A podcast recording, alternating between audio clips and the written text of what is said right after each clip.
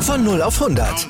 Aral feiert 100 Jahre mit über 100.000 Gewinnen. Zum Beispiel ein Jahr frei tanken. Jetzt ein Dankeschön, rubbellos zu jedem Einkauf. Alle Infos auf aral.de. Aral, alles super. Der Big End Sports Podcast. Wissenswertes aus der Welt des Sports. Mit Patrick Hoch. Auf meinsportpodcast.de. Hallo, hier ist der Big in Sports Podcast. Heute ähm, mit Patrick Pihan und Richard Ströhl von Paddlebox. Hallo. Hi. Hi, grüß dich. Wir wollen unter anderem über Paddlebox sprechen. Dazu sollten wir aber, obwohl wir da schon mal einen Podcast drüber gemacht haben, äh, nochmal erklären, was ist Paddel? Patrick, willst du, soll ich? Mach ich, du mal, ich, du, ich bist, mal du, an. du, bist, du, du bist unser Sportdirektor. Genau, und ich war auch derjenige, der dann am Anfang dann auf die Idee gekommen ist, Patrick, wir müssen zusammen unbedingt was mit Paddel machen. Ähm, wenn man Paddel versucht in einem Satz zu beschreiben, dann sagen wir immer, Paddel ist eine Mischung aus Tennis und Squash. Ähm, wir paddeln nicht auf dem Wasser irgendwo, sondern wir sind auf einem kleinen Tennisplatz.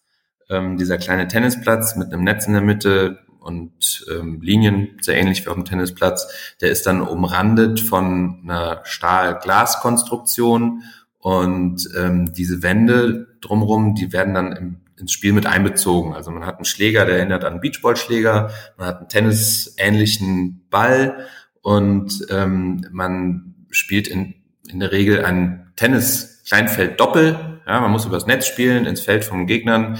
Man darf keinen Fehler machen, also nicht ins Netz spielen oder nicht ins Aus. Ins Aus wäre gegen eine Wand direkt auf der anderen Seite zu schlagen. Und dann darf man diese Wände mit einbeziehen. Und ähm, das macht das Spiel unheimlich attraktiv. Äh, wer möchte, googelt das gerne mal, findet man ganz schnell tolle Ballwechsel ähm, von der World Paddle Tour. Das Ganze gibt's von Einsteiger, rein, rein Freizeit, Breitensport bis hin zum Profi, bis hin zur Profitour weltweit und ist unheimlich einfach zu lernen und wird von Spielstunde zu Spielstunde immer attraktiver und ähm, mehrdimensionaler. Also man hat nicht nur das frontale Spielen wie beim Tennis, Tischtennis, Badminton oder so, sondern das ist dann das äh, Squash-Element. Man spielt den Ball auch einmal, auch dann mal, wenn er von der hinteren Wand oder von der seitlichen Wand abprallt. Und so gehen die Ballwechsel immer, immer weiter. Also wir sind auf dem Paddelplatz oder wir nennen uns auch gerne Paddlebox, weil das auch an eine Box erinnert. Okay, also ich darf halt auch über die, in die Wände übers Netz spielen. Genau, das sind dann so Spezialschläge, die dann nach ein paar mehr Spielstunden dann auch funktionieren und das ganze Spiel nochmal ein bisschen komplizierter, aber auch dadurch attraktiver macht. Und was ist dann jetzt Paddlebox? Hört sich an wie eine Kiste mit Paddelschlägern drin. Ist es aber nicht. Nein, Paddlebox ist ähm, das Produkt und die Paddelwelt, die wir anbieten. Ähm, wir haben unsere erste Anlage in Köln Paddlebox genannt, haben das systematisiert und äh, betreiben jetzt vier Paddleboxen in Deutschland, momentan mit dem Schwerpunkt in NRW. Das soll aber äh, sich deutschlandweit ausbauen. Und diese Namensgebung, die zieht sich bei uns so ein bisschen wie ein roter Faden durch. Wie Richie gerade gemeint hat, äh, könnte man den Paddlecourt auch als eine Paddlebox betrachten, weil es ein Tennisplatz ist, ein Mini-Tennisplatz ist, der ein bisschen eingeboxt ist mit Glas, Stahlwänden. Aber äh, die Paddlebox selber ist unsere Paddle-Location, unser Paddle-Center als Produkt. Okay. Ähm, wie zur Hölle kommt man da drauf, sowas zu machen, außer man findet nicht genug Paddelplätze? Das ist aber ähm, am Ende die Motivation für ganz viele Menschen, die sich schon mit dem Thema Paddel ähm, beschäftigt haben und sich beschäftigen. Äh, man findet vor allem in Deutschland zu wenige Plätze und dann muss man dafür sorgen, dass man sich selber seinen Platz dann aufbaut. Also im Prinzip dann vom, vom Spieler, man hat das irgendwo kennengelernt. Ich sagte gleich, wo wir das kennengelernt haben und dann will man spielen und kann aber nicht, weil es keine Plätze gibt. Da muss man selber dafür sorgen, dass Plätze gebaut werden. Es gibt viele Beispiele, dass ähm, Paddelplätze in Vereinen, auf Vereins Sportvereinsgeländen dann gebaut wurden. Und es gibt aber auch die kommerziellen Betreiber, die dann äh, freie Flächen in ihrem kommerziellen Sportangebot besser auslasten wollen und ähm, Paddelplätze mit integrieren, so wie wir das in Köln gemacht haben. Ähm, ich bin tatsächlich, ich bin der Tennisspieler, der aus der Tennisszene ähm, schon immer Tennis gespielt, Training gegeben, Studium so finanziert und ähm, in der Tennisszene in und um Köln sehr aktiv gewesen. Und irgendwann kam mein Trainerkollege zu uns in die Halle und meinte, ey Richie, ich habe was total Geiles gemacht. Ich habe gepaddelt. Ja, ja, hm, gepaddelt. Und jetzt? Ja, zeige ich dir. Pass auf, wir gucken ein Video an. Haben wir bei YouTube ein Video angeguckt und das sah so geil aus und der war so fasziniert von diesem Sport, ähm, dass wir okay, wo können wir spielen, wo können wir aus? Ja, hier an der Uni in Köln, Unisportgelände, da gibt es seit 2013 zwei Paddelplätze, ähm, kann man da machen. Ah, noch nie gehört, auf den Platz gegangen, unfassbar Spaß gehabt. Wir Tennisspieler tun uns da sehr, sehr leicht. Und ähm, dann geht man von dem Platz runter mit einem Strahlen und mit einem Gedanken im Kopf, ey, das ist ein geiles Hobby, das macht Spaß. Aber diese zwei Plätze an der Uni, die reichen nicht aus. Wir sind ja hier über eine Million Einwohner in Köln. Wir brauchen mehr Plätze und wir wollen uns damit auch beruflich beschäftigen und, und, und. Und so hat das dann äh, seinen Lauf genommen. Also von einem reinen mal ausprobieren Hobby bis hin zu, wir treiben Paddel, die Paddelentwicklung in ganz Deutschland jetzt voran und bringen die Sportart ähm, nach Deutschland. Und wie ist Patrick ans Paddeln gekommen? Also nicht ich, sondern der andere? Das war meine Schuld. Ja, das stimmt tatsächlich. ähm, die Geschichte in kurz ist, dass äh, meine Frau und ich aus dem Urlaub kamen und Richie direkt am nächsten Tag äh, bei uns zum Frühstück vorbeikam und hat gesagt, du Patrick, ich habe einen Flug nach München gebucht, wir fliegen übrigens morgen auf die ISPO, da wird Paddel ausgestellt, das ist der neue geile Scheiß, müssen wir machen. Und hab ich gesagt, okay, ähm, hab meine Frau angeguckt, die nickte nur stumm und waren wir auf dem Weg nach München, haben uns Paddel angeschaut. Ich war eigentlich mehr äh, darauf erpicht, weil Richie und ich sind alte Jugendfreunde, dass wir es endlich mal wieder schaffen, drei Tage irgendwo äh, miteinander so ein bisschen zu verbringen und vielleicht das eine oder andere Bier zu trinken und ein bisschen Sport zu gucken auf der ISPO. Wir haben ja zusammen Sport studiert, also sind tatsächlich sehr sportverrückt. Aber wir waren am ersten Tag auf der Messe in München, haben Paddel gesehen, haben es sofort verstanden, waren sofort infiziert, haben um die Bedeutung gewusst, weil Paddel ist sehr zeitgemäß es trifft den, den Kern der Gesellschaft, es trifft den Sportlerkern, es trifft den Community-Kern, so dass wir darauf aufbauend mehr oder weniger drei Tage auf der ISPO waren und drei Nächte an der Hotelbar waren und dort direkt angefangen haben, Businesspläne und Konzepte zu schreiben. Und dann ging das immer weiter und das Thema hat uns nicht losgelassen und wir haben dann abwechselnd entweder die Excel-Tabelle zerrissen, weil die Zahlen nicht stimmten von dem Konzept, was so cool war, oder wir haben die Zahlen richtig gehabt und dafür war aber das Konzept doof. Und irgendwann kam dann der Zeitpunkt, dass das miteinander passte und stimmte. Dann haben wir gesagt, super, jetzt sieht es auf dem Papier alles klasse aus. Jetzt brauchen wir nur noch die Location, mit der wir es umsetzen. Und dann kam tatsächlich bei uns in Köln per Zufall die erste Paddlebox um die Ecke. Haben wir uns angeguckt und haben gesagt, so, machen wir das jetzt oder machen wir das nicht? Dann haben wir gegenseitig unsere Frauen gefragt, ob wir mal kurz ans Partnerkonto dürfen. Das haben die Frauen dann zähneknirschend auch abgenickt. Ja, dann ging's los. Der Rest ist Geschichte.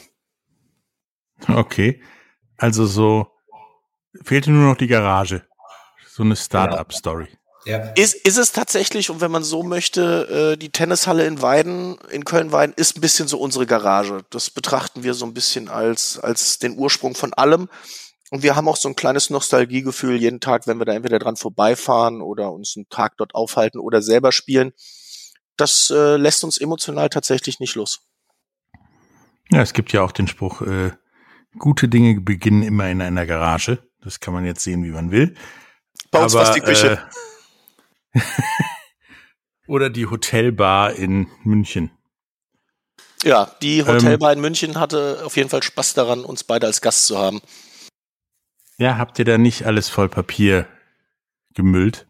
Ähm, es war, glaube ich, alles, was uns in die Finger kam. Bierdeckel, Unterlagen, äh, Blöcke, Bestellzettel. Ich glaube, ich habe sogar irgendwann mal eine Rechnung auf der Rückseite von so einem Kassenbon aufgesetzt.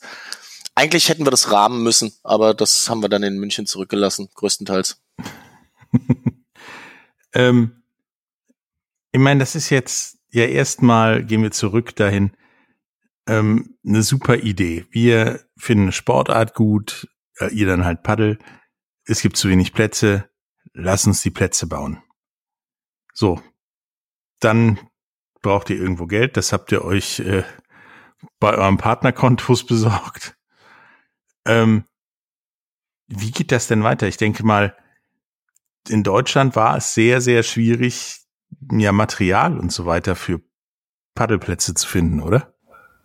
Mm, ja in, ja, in Deutschland ist es schwierig, dafür Material zu finden, weil in Deutschland dieser Markt einfach noch nicht da ist und demnach auch keine Anbieter da sind oder sehr wenige Anbieter nur.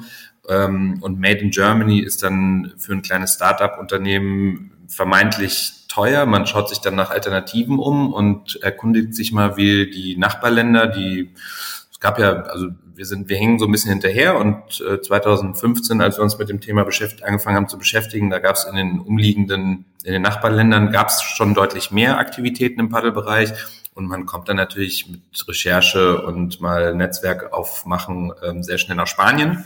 In Spanien ähm, ist das ja ähm, ein absoluter Volkssport geworden und inzwischen schon seit längerem die zweitgrößte Sportart hinter Fußball. Also die Tennisvereine, die heißen nicht mehr Tennisverein, sondern Paddel- und Tennisverein. Der Anteil von Paddel ist dort schon ja, größer als der Tennisanteil geworden. Und ähm, in Spanien äh, werden diese Paddelplätze beziehungsweise alles, was du an Paddelmaterial brauchst, dann Schläger, Bälle, Klamotten, Schuhe, ähm, irgendwelche Trainingsmaterialien oder sowas, die werden da am Fließband hergestellt. Also es gibt da eine ganze Menge Fabriken, die Paddelplätze produzieren, die natürlich alle Interesse haben, auch über den spanischen Markt hinaus dann ähm, zu vertreiben und ihr ähm, Business zu vergrößern.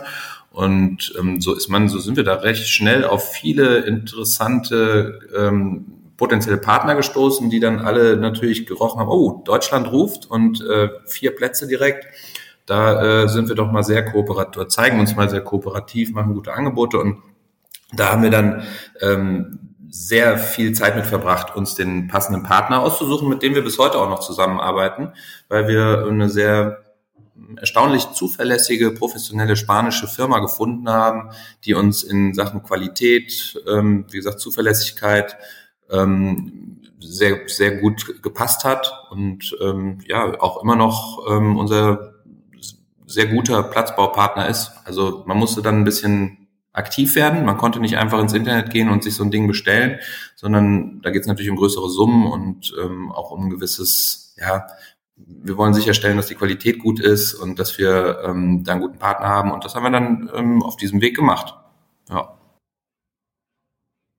Okay. Ähm, dann habt ihr also das Material dank EU äh, in Spanien holen können. Ohne EU wäre es, glaube ich, erheblich komplizierter geworden. Ähm, wie ging das denn in Deutschland, Tennisvereine davon zu überzeugen, sich jetzt mal nicht despektierlich gemeint, ähm, so eine Glaskiste auf den Platz zu stellen? Ja, das, äh, das ging nicht nur, sondern das geht noch und das wird noch eine ganze Weile weitergehen, dieses Projekt. Ähm, liebe Tennisvereine, ähm, ihr habt mit Paddel eine unfassbar gute Chance, entweder euch zu retten und zu rehabilitieren, weil ihr gerade doch sehr am Leiden seid und Mitgliederschwund zu verzeichnen habt, schon seit längerer Zeit und keinen richtigen guten Ansatz bisher gefunden habt, wie man das auffangen kann. Oder vielleicht auch Vereine, die schon sehr modern, zeitgemäß, ähm, innovativ aufgestellt sind, Paddel mit reinzunehmen und somit noch ähm, besser, noch besseres Angebot zu haben, noch moderner und attraktiver zu sein für Zielgruppen, die man vielleicht mit anderen Sportarten nicht erreichen kann. Also ähm, das sind das ist ja einer unserer, ähm, unserer Bausteine, ist ja Consulting. Ähm, und ähm, da fahren wir gerne zu Tennisvereinen raus, schauen uns deren Anlagen an und sagen, guck mal hier, ähm, zwei brachliegende Tennisplätze, fangt doch mal mit einem Paddelplatz an, hier mit so einem Glaskasten. Ähm, können wir euch, ähm, da beraten wir euch sehr gerne. Wir erklären euch, wie Paddeln funktioniert. Wir erklären euch, wie ihr den Rest der Mitgliedschaft oder auch im Vorstand überzeugen könnt, dass Paddeln eine einfach absolut sinnvolle Ergänzung ist. Und ähm, du hast ja direkt konkret auf Tennisverein angespielt. Ähm, der klassische Tennisverein nur mit Tennismitgliedschaftsangebot, den wird es vermutlich das wird schwer sein, dieses, dieses äh, Konzept zu halten und damit erfolgreich zu sein. Erfolgreich kann natürlich jeder für sich irgendwie definieren, was das bedeutet, aber ähm, wir würden doch heute sehr empfehlen, da sich etwas breiter aufzustellen und von so einem Mono-Sportarten, Tennisangebot abzurücken und sich zu öffnen. Und Paddel ist so nah an Tennis dran, dass es wirklich für jeden im Verein verständlich ist und jeder kapiert, aha, da kann man Tennis und da kann man Paddel spielen. Das macht total Sinn. Da werden wir doch mal Mitglied und ähm, können die ganze Familie da unterbringen, was vorher mit nur Tennis vielleicht nicht möglich war. Ja, und wie das genau geht, was die Zukunft so im Petto hat und wo ihr das Ganze mal live erleben könnt, Darüber sprechen wir nach einer kurzen Pause. Bis gleich.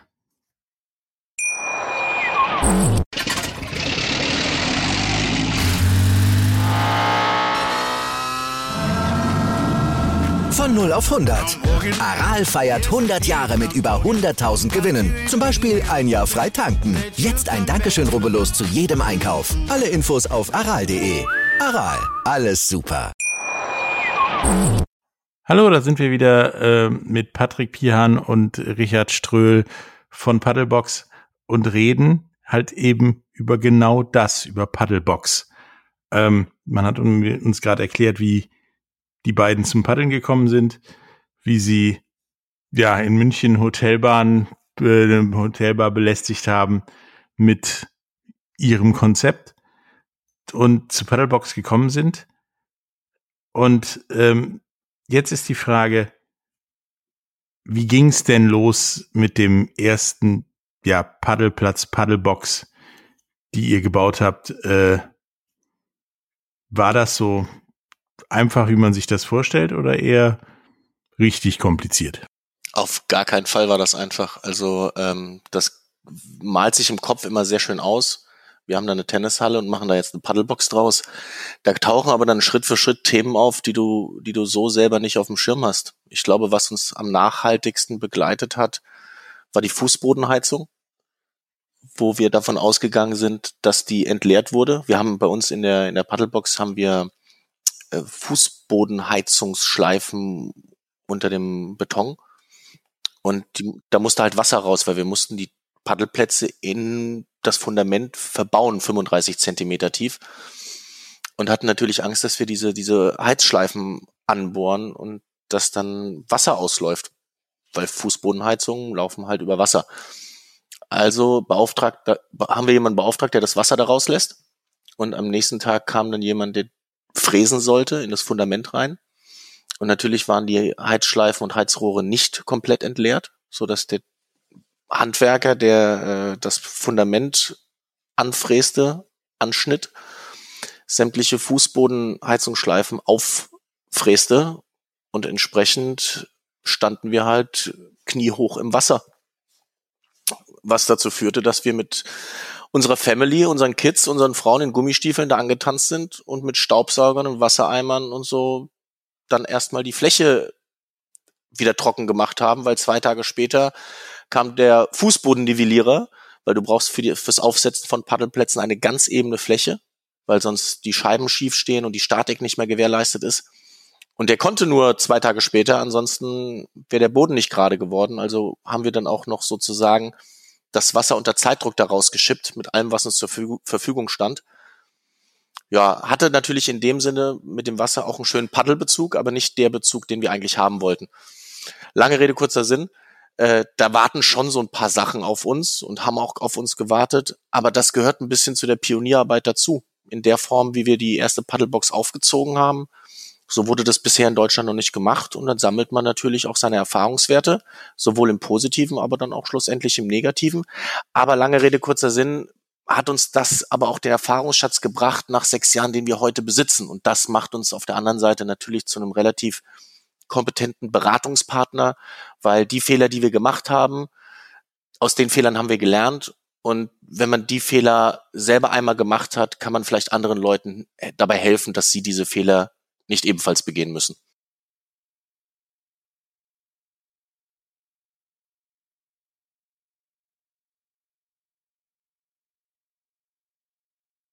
Ich glaube, dass wir selbst in der ersten Woche was damals in München die Hotelbar war, war dann irgendwie bei uns nach einer Woche die Kölschbar, wo wir dann erstmal uns gesammelt haben und die Eindrücke der ersten Woche verarbeitet haben und dann erstmal realisiert haben, auf welche Reise wir uns da begeben haben. Ähm, da waren ein paar spannende und, und auch sehr legendäre Abende dabei. Aber ich denke, das gehört schlussendlich zu einer Startup-Geschichte mit dazu. Was an der Stelle auch ganz klar gesagt sein muss, wir hatten die Rückendeckung von unseren Familien, ähm, unsere Frauen vorrangig, äh, die sich da voll mit eingebracht haben, die das voll mitgetragen haben. Und man muss jetzt an der Stelle vielleicht auch die Gelegenheit ergreifen, unseren Frauen dafür einmal Dankeschön zu sagen im, im ganz öffentlichen Rahmen, ohne die das wahrscheinlich so in der Form nicht möglich gewesen wäre und die sicherlich an der ersten Paddlebox und auch an jeden weiteren Paddleboxen ihren Anteil mit zu beigetragen haben. Und das hat uns aber auch schlussendlich als, als die beiden Familien, hat uns das zusammengeschweißt. Das muss man ganz ehrlich sagen. Und wir fühlen uns so ein bisschen, ja, wir haben in diesen Paddleboxen so ein bisschen unsere Heimat gefunden. Und dieser familiäre Spirit, der diese Paddleboxen aufgebaut hat, den versuchen wir tagtäglich zu leben mit unseren Mitarbeitern. Wir haben mittlerweile knapp 14 Mitarbeiter bei uns in der Firma, aber auch gegenüber unseren Kunden, dass die sich halt familiär abgeholt fühlen und verstehen, dass sie bei uns in unseren Paddleboxen bei Freunden zu Gast sind. Das versuchen wir so ein bisschen als Wert zu vermitteln, aber auch zu leben. Ja, das ist, hört sich sehr, sehr nach klassischer Startup-Story an. Und ich kann äh, nur bestätigen, das Wichtigste ist ein supportive Umfeld sozusagen, um sowas auf die Reihe zu kriegen. Ähm, nun macht ihr ja nicht nur Paddelplätze, sondern macht ihr ja im Prinzip alles, was mit Paddel zu tun hat mittlerweile. Ähm, wie sieht's denn um Paddel in Deutschland aus? Ihr habt ja gesagt, dass in Spanien das die Nummer zwei nach Fußball ist. Das ist es in Deutschland noch nicht. Da sind noch ein paar davor. Aber wie sieht denn die Straße davor aus?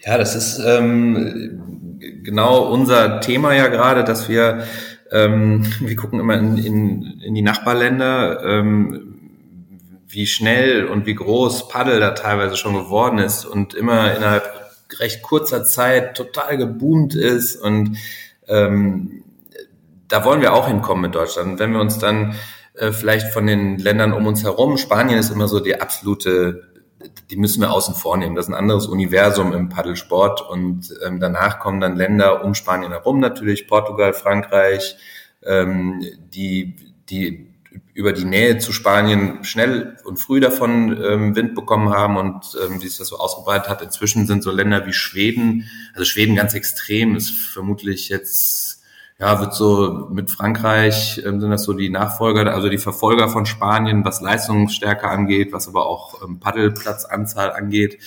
Ähm, und selbst Holland und Belgien haben schon deutlich ähm, früher erkannt, ähm, dass Paddel was für für, breit, für die Breite ist, für Breitensport, für Freizeitsport, auch für Vereine und so. Und ähm, wir hängen da so ein bisschen hinterher, aber ähm, in Zahlen mal, das kann man sich auch ganz einfach, ähm, das gibt direkt ein Bild. Also ähm, in Schweden gibt es inzwischen 1600 Paddelplätze, in äh, Holland äh, sogar über 450 Plätze und wir sind in Deutschland bei knapp 100 Plätzen Stand heute, Oktober 2021.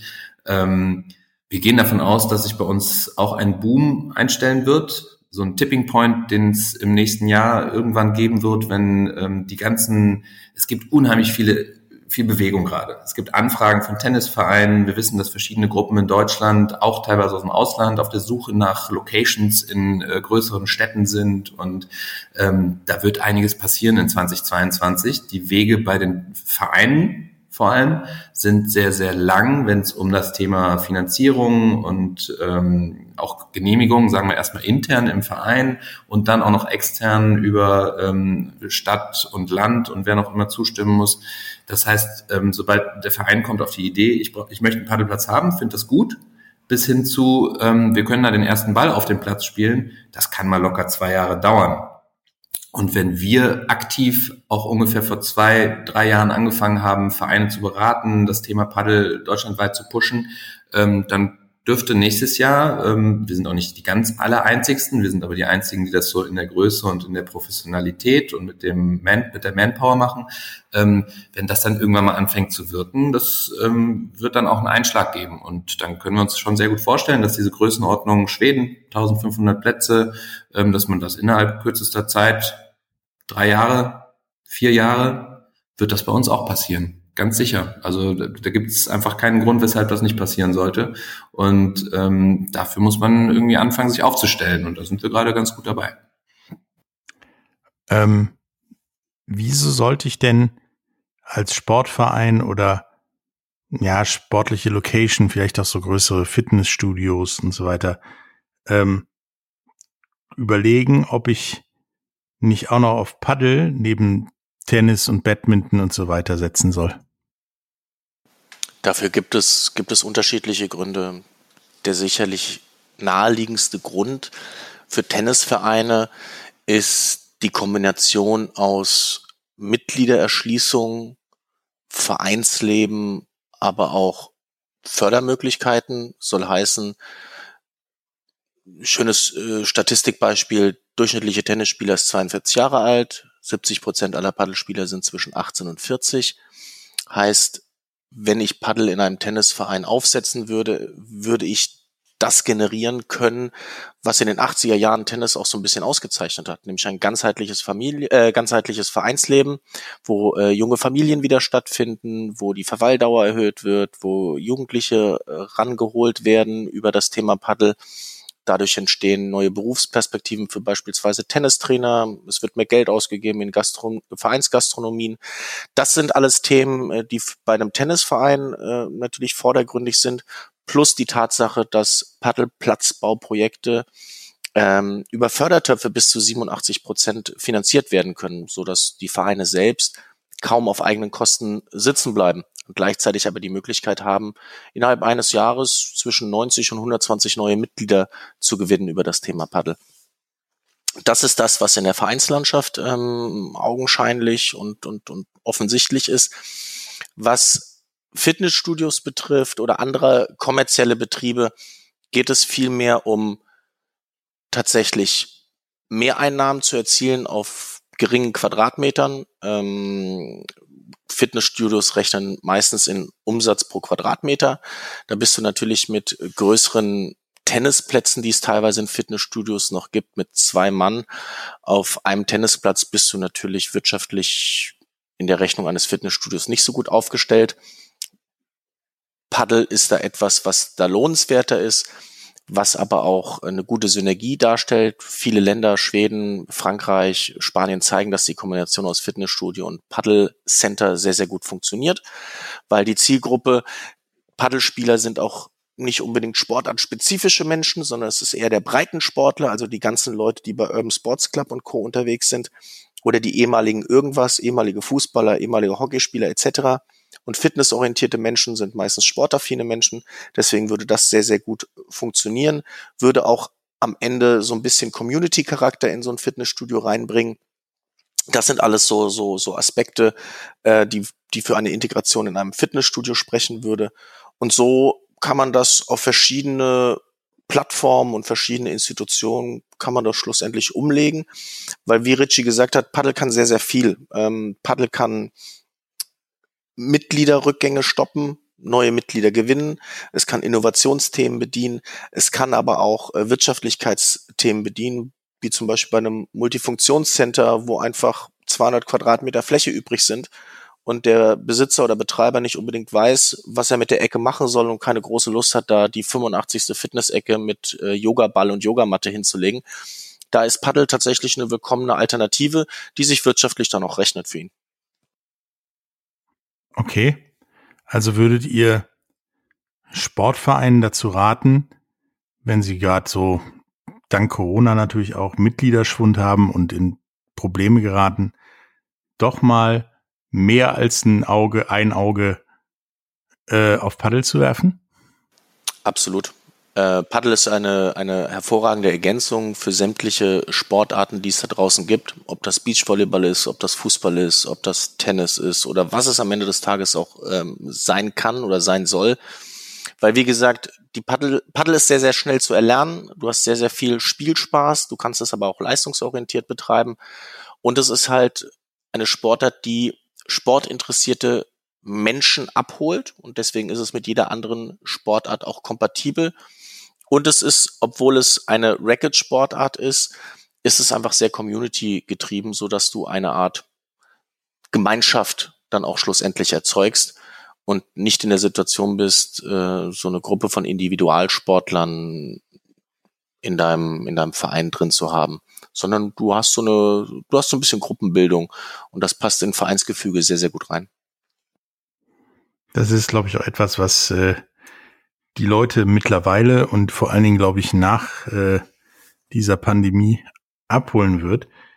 Ähm, wenn ihr mehr darüber wissen wollt, wie Vereine durch Paddel weiter nach vorne kommen, was Vereine vielleicht auch ändern müssen, um nach weiter nach vorne zu kommen oder sich wieder zu erholen, ähm, ob das mit Paddel passiert oder mit anderen Dingen. Ähm, ihr seid auch am 27.10. auf der FSB-Messe in Köln, richtig? Richtig. FSB-Messe in Köln, da geht's ja um ähm, heißt Freiraum, Sport und Bewegung.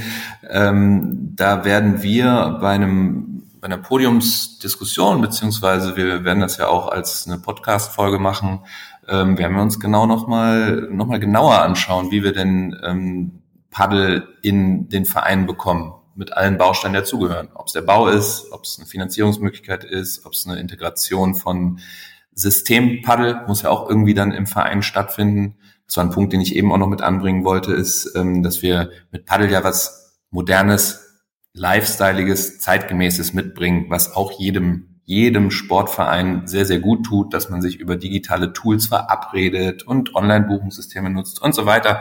Das, das bringen wir mit und ähm, würden somit auch direkt die eigentliche ähm, Erstsportart im Verein, ob das jetzt Tennis ist ähm, oder was auch immer, mit ähm, ziehen und mit moderner aufstellen.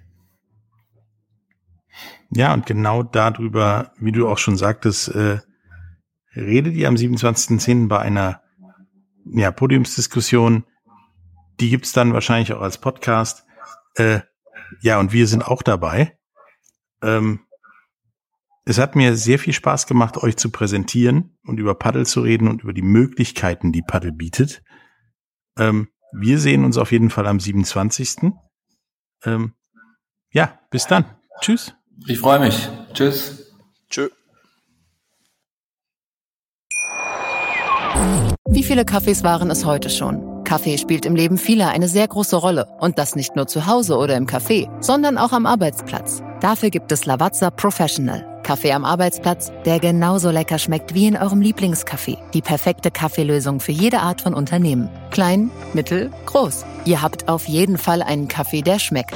Die richtige Motivation für eure Arbeitstage. Alle Infos zu Lavazza Professional findet ihr auf lavazzapro.de mit allen Kaffeelösungen für euer Büro.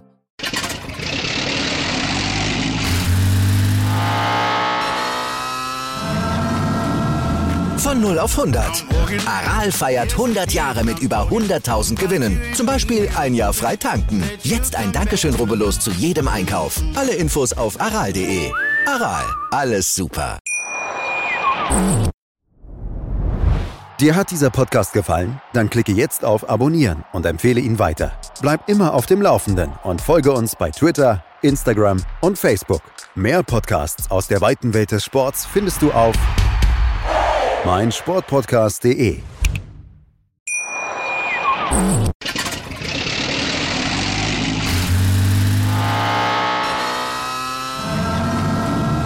Von 0 auf 100. Aral feiert 100 Jahre mit über 100.000 Gewinnen. Zum Beispiel ein Jahr frei tanken. Jetzt ein Dankeschön, rubbellos zu jedem Einkauf. Alle Infos auf aral.de.